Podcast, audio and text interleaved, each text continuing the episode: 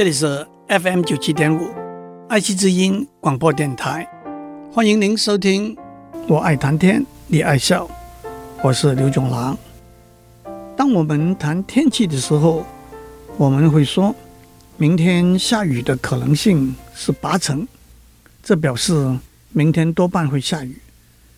当我们谈选举的时候，我们会说这位候选人当选的可能性是三成。这表示这位候选人当选的机会并不大。一件事情发生的可能性，在数学上精准的用一个数字来表示，就叫做这件事情发生的几率 （probability）。几率是一个在零和一之间的数字，几率等于零，就是这件事情肯定不会发生；几率等于一。就是这件事情肯定会发生，在零和一之间，数值越接近一，就表示这件事情发生的可能性越大。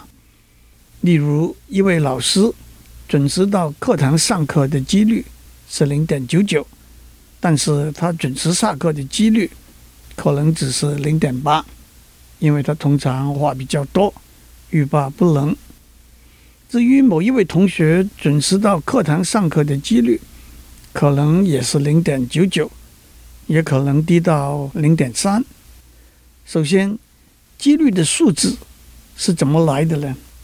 有些是按照科学上的公式和定律算出来的，有些是按照实验的结果归纳出来的，有些是凭经验和直觉来决定的。有一个人每一天。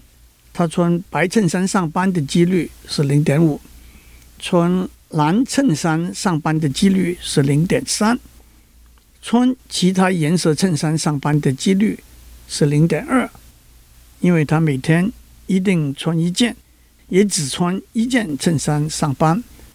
零点五加零点三加零点二等于一，表示所有的可能都已经包括在内了。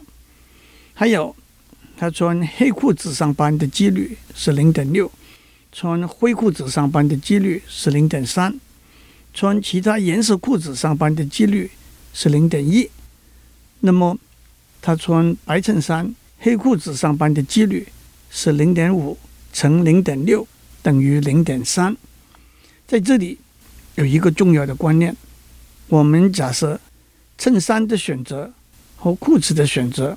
是两件独立、不相互影响的事情，因此这两件事情都会发生的几率，是它们单独发生的几率相乘的结果。让我们把问题变得复杂一点。假设他先选了衬衫，在选定衬衫之后，他选的裤子的颜色的几率是跟已经选好的衬衫的颜色有关联的。譬如说，如果他选了白衬衫，他选黑裤子的几率是零点七；他选了灰裤子的几率是零点二。但是如果他选了蓝衬衫，他选黑裤子的几率是零点四；但是他选灰裤子的几率是零点五。这些几率叫做条件几率 （conditional probability）。因此，他穿白衬衫。黑裤子的几率是零点五乘零点七等于零点三五，因为零点五是选白衬衫的几率，零点七是选了白衬衫再选黑裤子的条件几率。但是他穿白衬衫、灰裤子的几率是零点五乘零点四等于零点二，因为零点五是选白衬衫的几率。零点四是选了白衬衫，再选灰裤子的条件几率。让我总结一下，我在上面介绍了三个基本的观念。第一个观念是一件事情，例如选一件衬衫，发生的几率是一个在零和一之间的数字。第二个观念是有两件事情，例如选一件衬衫和选一条裤子。如果这是两件独立发生的事情，那么它们同时发生的几率是两个独立发生的几率相乘的结果。第三个观念是，如果有两件事情不是独立发生，而是有相关影响的，例如先选了衬衫，再选裤子，那么他们同时发生的几率是第一件事情独立发生的几率乘上第一件事情发生之后第二件事情会发生的条件几率。让我们用几个简单的例子来进一步解释这些观念。一个最简单的赌博游戏是直铜板。直铜板有两个可能的结果：正面和反面。一个正常的铜板，正面出现的几率是二分之一，反面出现的几率也是二分之一。赌博的规则是：下注的人压正面或者反面，压对就赢了，压错就输了。赔率是一比一。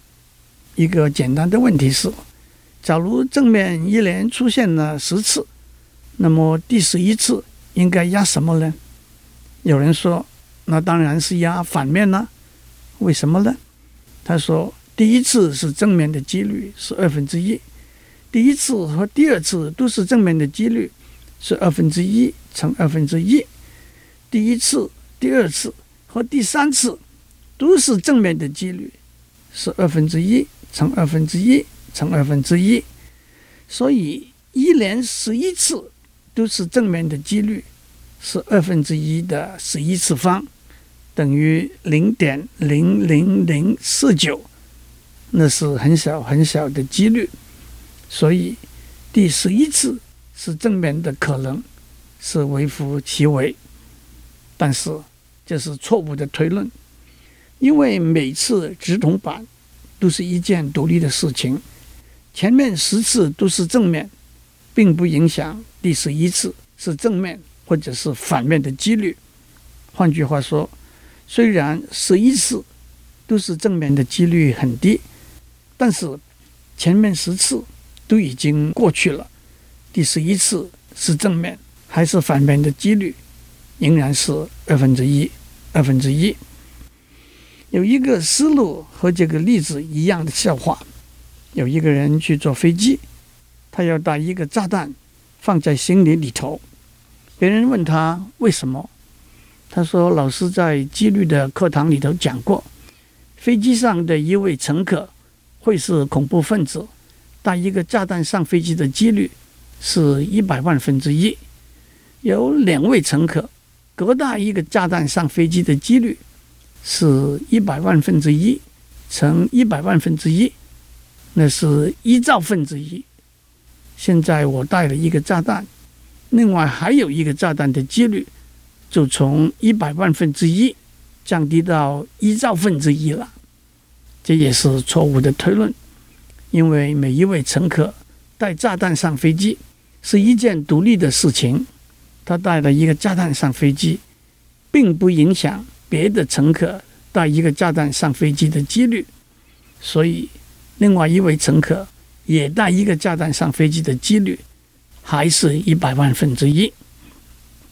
让我讲另外一个笑话：有一位工程师、一位物理学家、一位数学家、一位统计学家一起去苏格兰旅行。他们坐在火车上，看到窗外草原上一只。黑色的绵羊，工程师说：“哦，苏格兰的绵羊都是黑色的。”物理学家说：“你怎能这样说呢？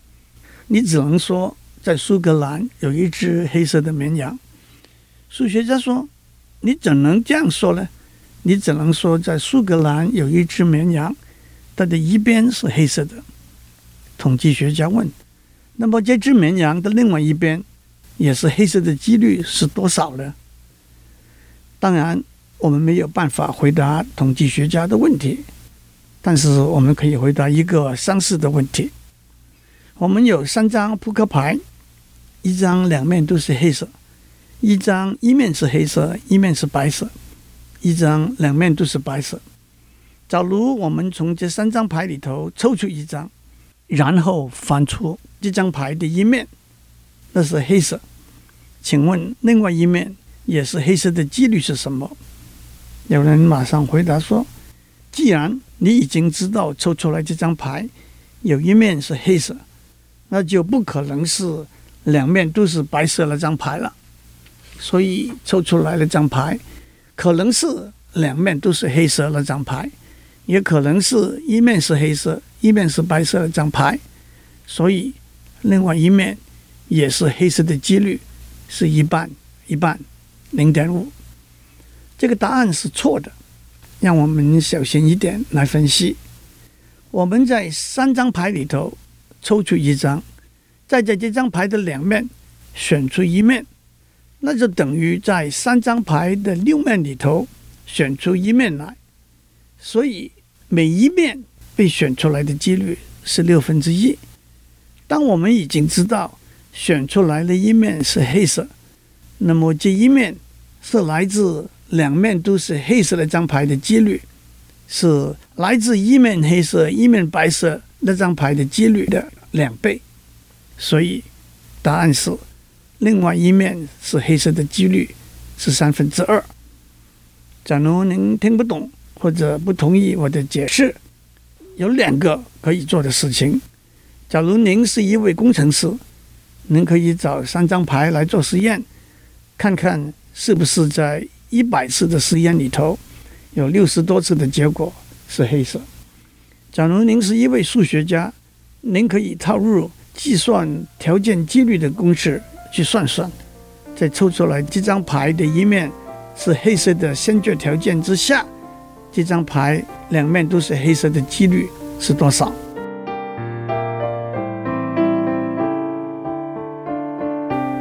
我们在上面讲过。有三张牌，一张两面都是黑色，一张一面是黑色，一面是白色，一张两面都是白色。我们在这三张牌里头抽出一张，然后翻开这一张的一面，那是黑色。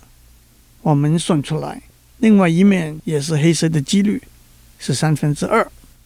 让我讲另外一个相似的题目：一个家庭有两个小孩。其中一个是男孩，请问另外一个也是男孩的几率是多少？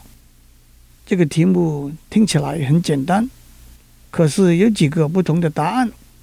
原因是这个题目有几个不同的解释。如果我们把题目解释为一个家庭有两个小孩，老大是男孩，请问老二也是男孩的几率是多少？我们假设。每个小孩性别的决定是独立事件，所以不管老大是男孩还是女孩，老二是男孩的几率是二分之一。这个题目有另外一个解释：有两个小孩的家庭，可以按照小孩的性别分成四类：男男、男女、女男、女女，代表一个有两个小孩的家庭，老大和老二的性别。如果我们随机选出一个家庭，去问这个家庭的妈妈，她说她家里有一个男孩，那么这个家庭一定是属于男男或者男女或者女男这三类的家庭，所以另外一个小孩也是男孩的几率是三分之一。这个题目的另外一个解释是我们随机选出一个家庭，再在这个家庭里头。随机选出一个小孩，这个小孩是男孩，请问另外一个也是男孩的几率是什么？这个版本可以用我们上面讲过的扑克牌的模型来解释。我们有四张牌，一张的两面是男男，一张的两面是男女，一张的两面是女男，一张的两面是女女。如果我们在这四张牌里头抽一张。然后翻出其中的一面是男，请问另外一面也是男的几率是多少？跟上面一样，这四张牌有八面。如果我们抽出其中的一面是男，那么我们抽出男男那张牌的几率是二分之一；抽出女男那张牌的几率是四分之一；抽出女男那张牌的几率也是四分之一。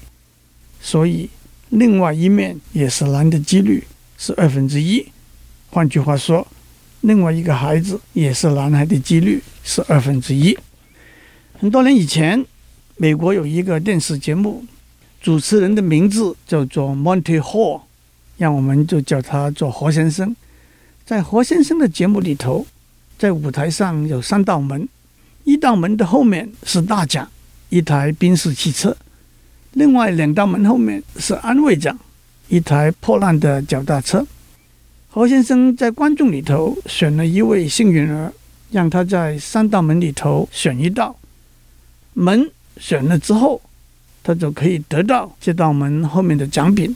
举个例来说，他选了第一道门，但是在打开这道门之前，何先生玩了一个花样。他打开第二道门，在第二道门后面是一台破烂的脚踏车。何先生就问这位观众。您已经选了第一道门了，我也已经让您看到，在第二道门后面是一台破烂的脚踏车。现在我给您一个机会，放弃第一道门，改选第三道门，您要不要改选？这个问题听起来很简单，却引起许多的争议，包括许多数学教授在内。有人说一定要改选，有人说改选不改选没有分别。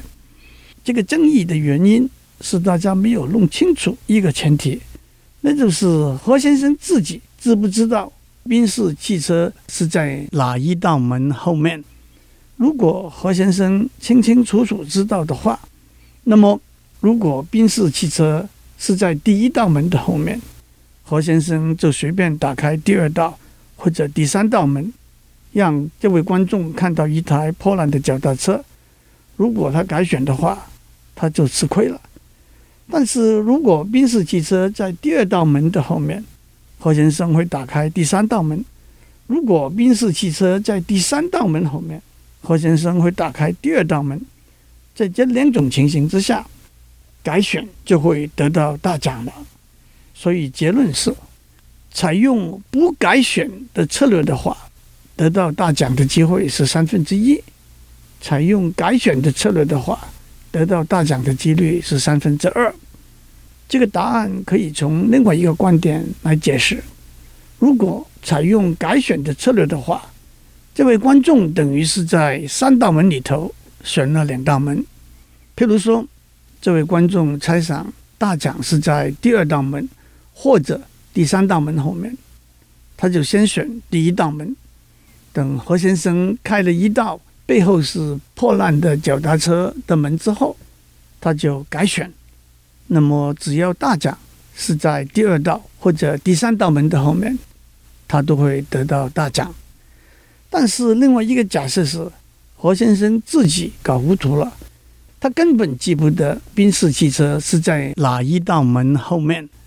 所以当这位观众选了第一道门之后，何先生就打开第二道门。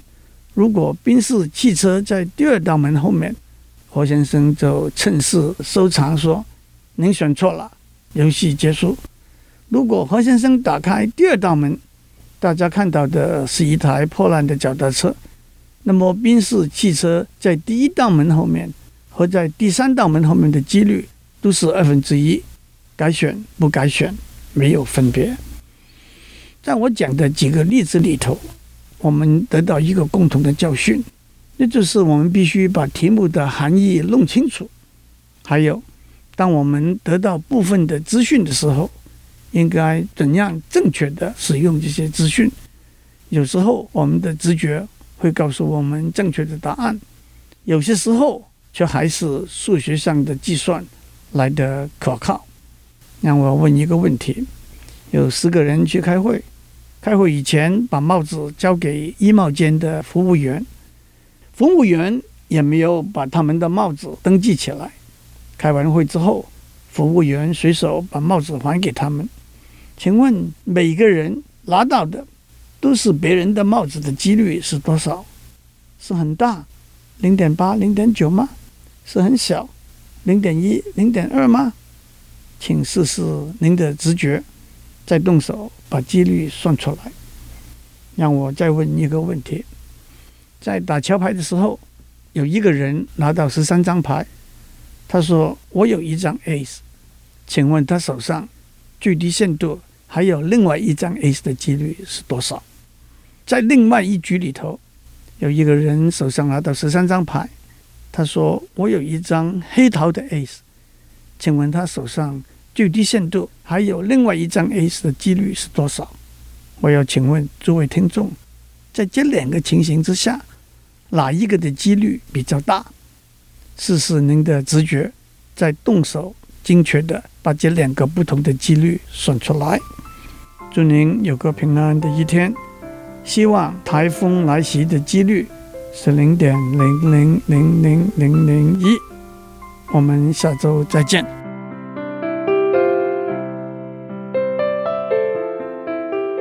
以上内容由台达电子文教基金会赞助播出。